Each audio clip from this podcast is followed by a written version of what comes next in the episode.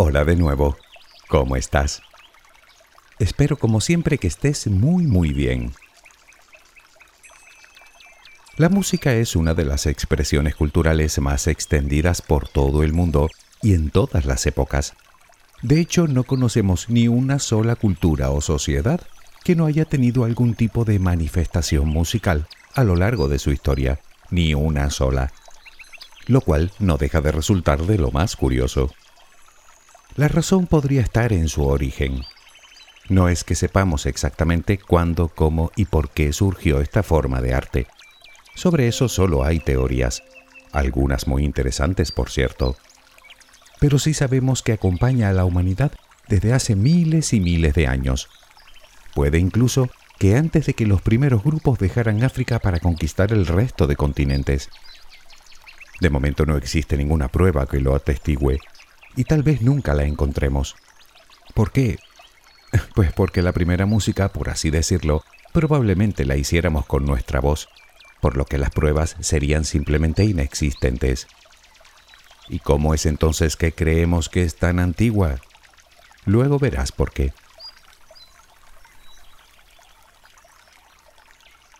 Según el diccionario, música es melodía, ritmo y armonía combinados. Puede que tengas conocimientos musicales y que en consecuencia sepas perfectamente de lo que hablo. O puede que no, pero ni falta que te hace, ¿verdad? Puesto que aún así eres capaz de apreciarla y disfrutarla, tanto como cualquiera.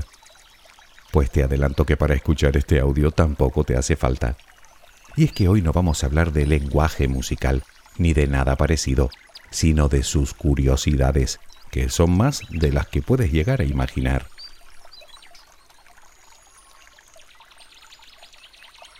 Estoy seguro de que te apasiona la música, tanto que te resulta imposible imaginar un mundo sin ella.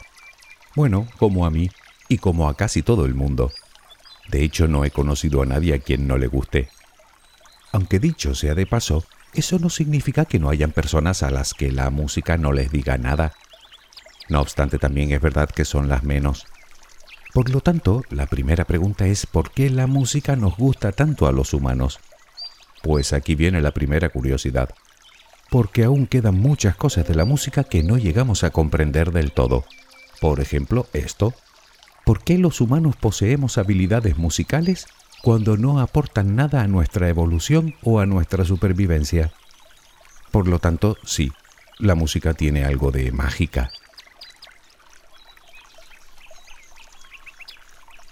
La verdad es que hablar de las curiosidades de la música resulta tan complejo, a tenor de todas las que hay, como apasionante. No obstante, lo haremos empezando por el principio, por el propio nacimiento de la música. Te dije que lleva acompañándonos muchos miles de años, pero ¿desde cuándo? Bueno, otra incógnita para la que nadie tiene respuesta. Como te dije al principio, es muy probable que la primera música no se hiciera con instrumentos, sino con la propia voz humana, probablemente imitando los sonidos de la propia naturaleza. Existen varias teorías sobre su origen, aunque parece ser que viene dada como necesidad de algún tipo de comunicación. Se cree que las primeras manifestaciones musicales se asociaban a hechos colectivos como rituales funerarios, ceremonias vinculadas a la fertilidad o a la cacería. También se dice que la música y la danza comenzaron siendo algo así como una alegoría a la vida y a la muerte, que si lo piensas no es tan descabellado. La música representa el sonido y la danza el movimiento, es decir, la vida. La muerte por contra sería la ausencia de ambas, es decir, la quietud y el silencio. Obviamente estos son simples especulaciones. Sin embargo, lo que no es especulación es el hallazgo del instrumento más antiguo del que se tiene constancia. Y no, no pertenece al Homo sapiens, sino al Homo neandertal. Se trata de un hueso tallado a modo de flauta con la friolera de unos 67.000 años de antigüedad. Antes de eso es probable que los primeros instrumentos hayan sido piedras o palos o cañas, produciendo ritmos al ser golpeadas o frotadas. De lo que se desprende que la música tiene que ser mucho más antigua.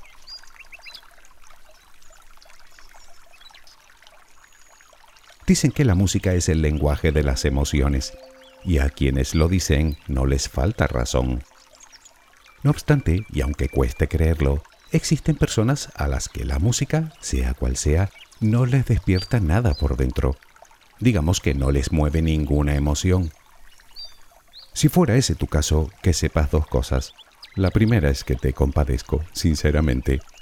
Y la segunda es que entrarías dentro de un escasísimo porcentaje de personas que tienen algo que llaman anedonia musical específica. Parece ser que cuando escuchamos música, en nuestro cerebro tiene lugar un complejo proceso que interconecta distintas partes del mismo a través de la sustancia blanca, entre ellos los circuitos asociados a la recompensa. Pues bien, en las personas que tienen anedonia musical, esto no sucede, por lo que esa falta de conexiones hace que al oír música no sientan absolutamente nada. Sí, la música se considera una recompensa intelectual.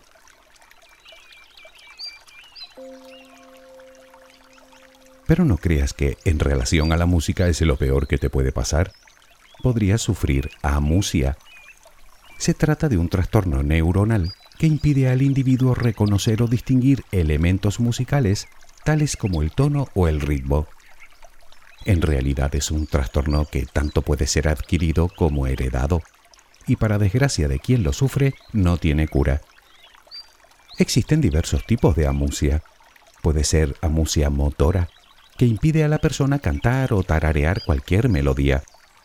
Puede ser perceptiva, que implica la pérdida de la capacidad de reconocer las distintas tonalidades, incluso comparándolas.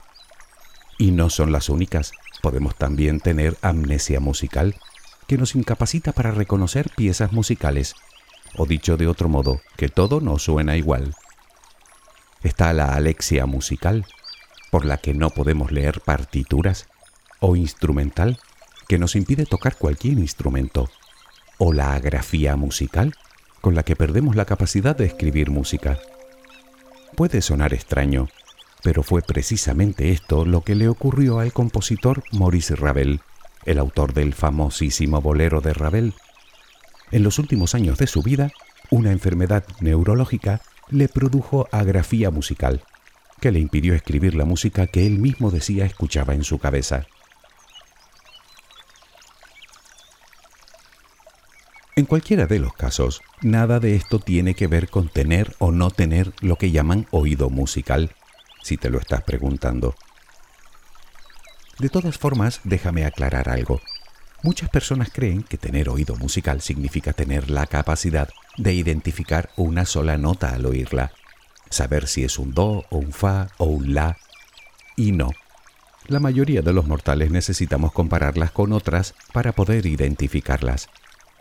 Las personas capaces de hacer eso tienen lo que llaman oído absoluto y no tienen nada que ver con tener oído musical.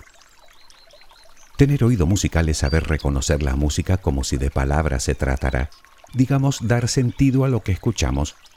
Es decir, que sí, que tienes oído musical, aunque tu voz suene como un graznido cuando intentas tararear tu canción favorita.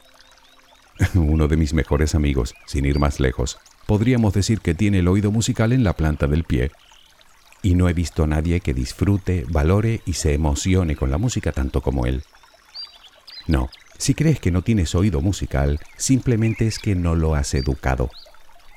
Lo podemos comparar con las matemáticas. Todos sabemos matemáticas, aunque sea a nivel muy básico, que nos permite sumar, restar y realizar cálculos sencillos. Y luego están las personas a las que se les da bien de forma natural, porque tienen, digamos, habilidades innatas. Sin embargo, eso no significa que yo, bastante justito en matemáticas, no pueda aprenderlas. Pues más o menos igual.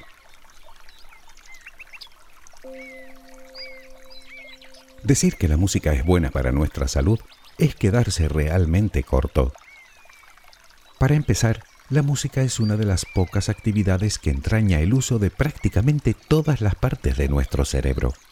Además, se ha descubierto que escuchar música que nos gusta estimula la liberación de hormonas de la felicidad, como la dopamina, y por contra reduce la secreción de otras, como el cortisol, íntimamente relacionada con el estrés. ¿Qué significa esto? que la música nos hace felices, influyendo decisivamente en nuestro estado de ánimo. Además, nos ayuda a combatir la depresión, mejora nuestro sistema inmunológico y nos reduce el dolor. Todo esto tiene que ver con que la música altera nuestro ritmo cardíaco, ya que nuestro corazón tiende a modificar sus latidos para adaptarlos al ritmo de la música. Por lo tanto, escuchar música lenta y tranquila hace que nuestro corazón lata más despacio, por lo que disminuye nuestra presión arterial, lo que favorece a su vez la relajación. Por el contrario, a la hora de hacer ejercicio se recomiendan otros estilos más rápidos, como el pop o el rock, pues está demostrado que de esta manera podemos aumentar nuestro rendimiento y resistencia física, hasta en un 15% nada menos. Incluso podemos aumentar el diámetro de nuestros vasos sanguíneos hasta en un 26%. Con otras palabras, el ritmo de la música hace que aumente o disminuya tu ritmo cardíaco según tu necesidad, lo que implica además que la música tranquila nos ayuda a conciliar el sueño porque además reduce la tensión muscular, por consiguiente nos provee de un mejor descanso.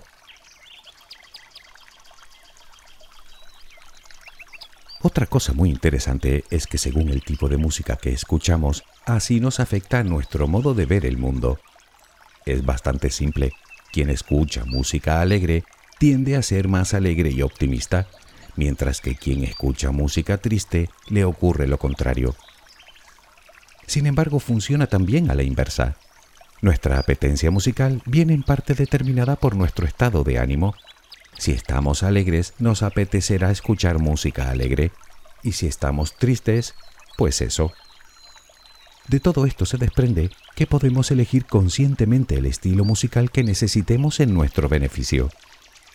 Por cierto, curiosamente, cuando estamos alegres, tendemos a escuchar sobre todo la música, mientras que cuando estamos tristes, es la letra en lo que centramos nuestra atención. Pero sigamos hablando de los beneficios de la música.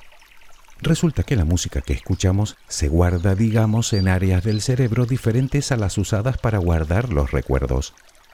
Esa es la razón por la cual personas que sufren de Alzheimer son capaces de recordar melodías de su pasado. Y es que la música no solo está íntimamente relacionada con la razón y la memoria, sino que es capaz de mejorar ambas. ¿Sabías que tus canciones favoritas lo son porque tu cerebro las relaciona con eventos importantes? Y es que recordamos mejor cuando asociamos el recuerdo a una canción. Y lo más sorprendente es que no solo conservamos el recuerdo, sino que trae a nuestra cabeza sensaciones, sentimientos y emociones de forma involuntaria. Por cierto, el o los estilos musicales que nos gustan a la edad de 20 años suelen ser nuestros preferidos el resto de nuestra vida. O dicho con otras palabras, los gustos musicales suelen establecerse sobre los 20 años de edad. Y otra cosa, las versiones originales nos suelen gustar más, no porque sean mejores, sino porque son las primeras que escuchamos.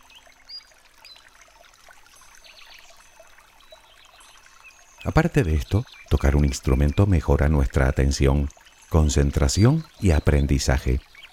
Además se crean nuevas conexiones neuronales que por un lado mejoran ciertos aspectos de la comunicación, como el propio vocabulario, y que por otro mejora nuestras habilidades cognitivas, llegando incluso a mejorar nuestro rendimiento, sobre todo en tareas rutinarias. Aunque eso sí, con la música a todo volumen, el efecto es el contrario.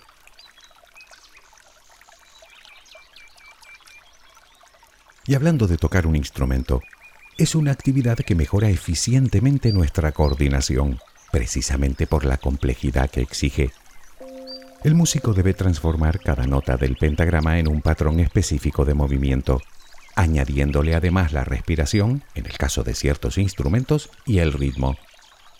Y algo sorprendente relacionado con esto, está demostrado que cuando varias personas tocan la misma pieza a la vez, sus frecuencias cerebrales se sincronizan de forma idéntica, aunque cada uno esté interpretando notas diferentes.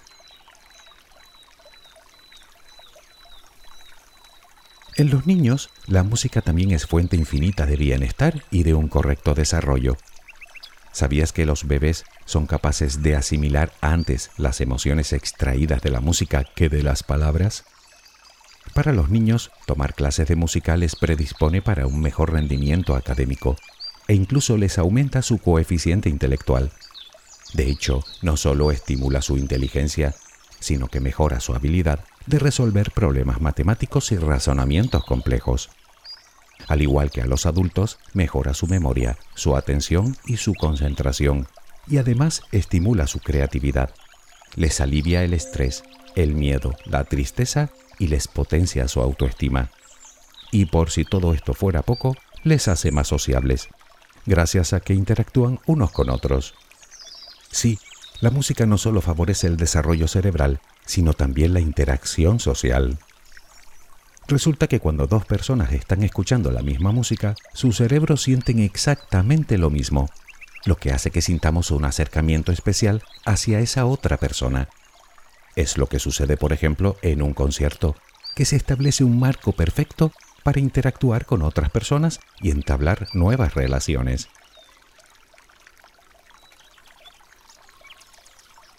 Pero déjame contarte un par de curiosidades más. Estoy completamente seguro de que alguna vez te habrá pasado que tienes una canción en la cabeza un día entero y no puedes pararla de ninguna manera, ¿verdad? La melodía entra y no sale, repitiéndose una y otra vez.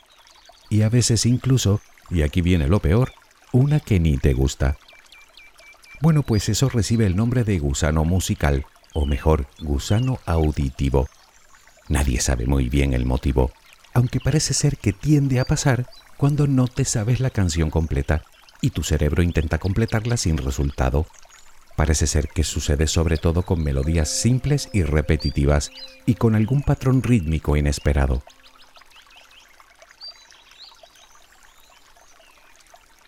Hablemos de la comida y la bebida. Resulta que un estudio reveló que cuando se atenúan las luces y ponemos música tranquila, tendemos a ingerir menos calorías y a disfrutar más de la comida. Y no uno, sino varios estudios han concluido que la música alta nos incita a ingerir más líquidos, es decir, a beber más, y lo que es peor, aumenta nuestra tolerancia al alcohol. Y no sé por qué, pero tengo la sensación de que el ocio nocturno está muy al tanto de este dato.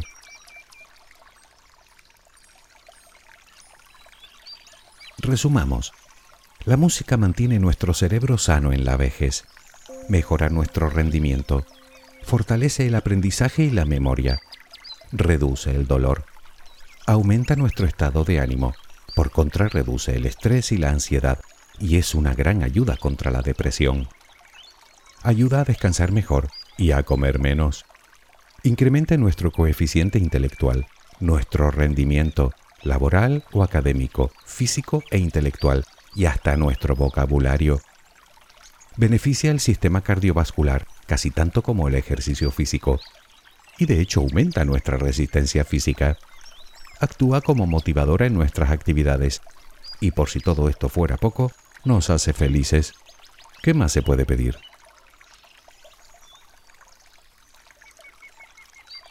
Puede que la música sea melodía, ritmo y armonía combinados, pero para mí es mucho más que eso porque no somos solo las personas las que nos beneficiamos de la música. ¿Sabías que las plantas y flores crecen más rápido y son capaces de curarse de enfermedades si disponen de música? Hasta los animales de granja son más productivos cuando tienen música tranquila y relajante. Hablo de que las vacas dan más leche y las gallinas ponen más huevos. no, no es broma. Yo estoy seguro de que todo esto tiene una explicación científica. Claro que sí pero hasta que lleguen las respuestas, yo seguiré pensando que la música tiene mucho de mágico. ¿No te lo parece a ti? Espero que tengas una luminosa y musical jornada. Hasta muy pronto.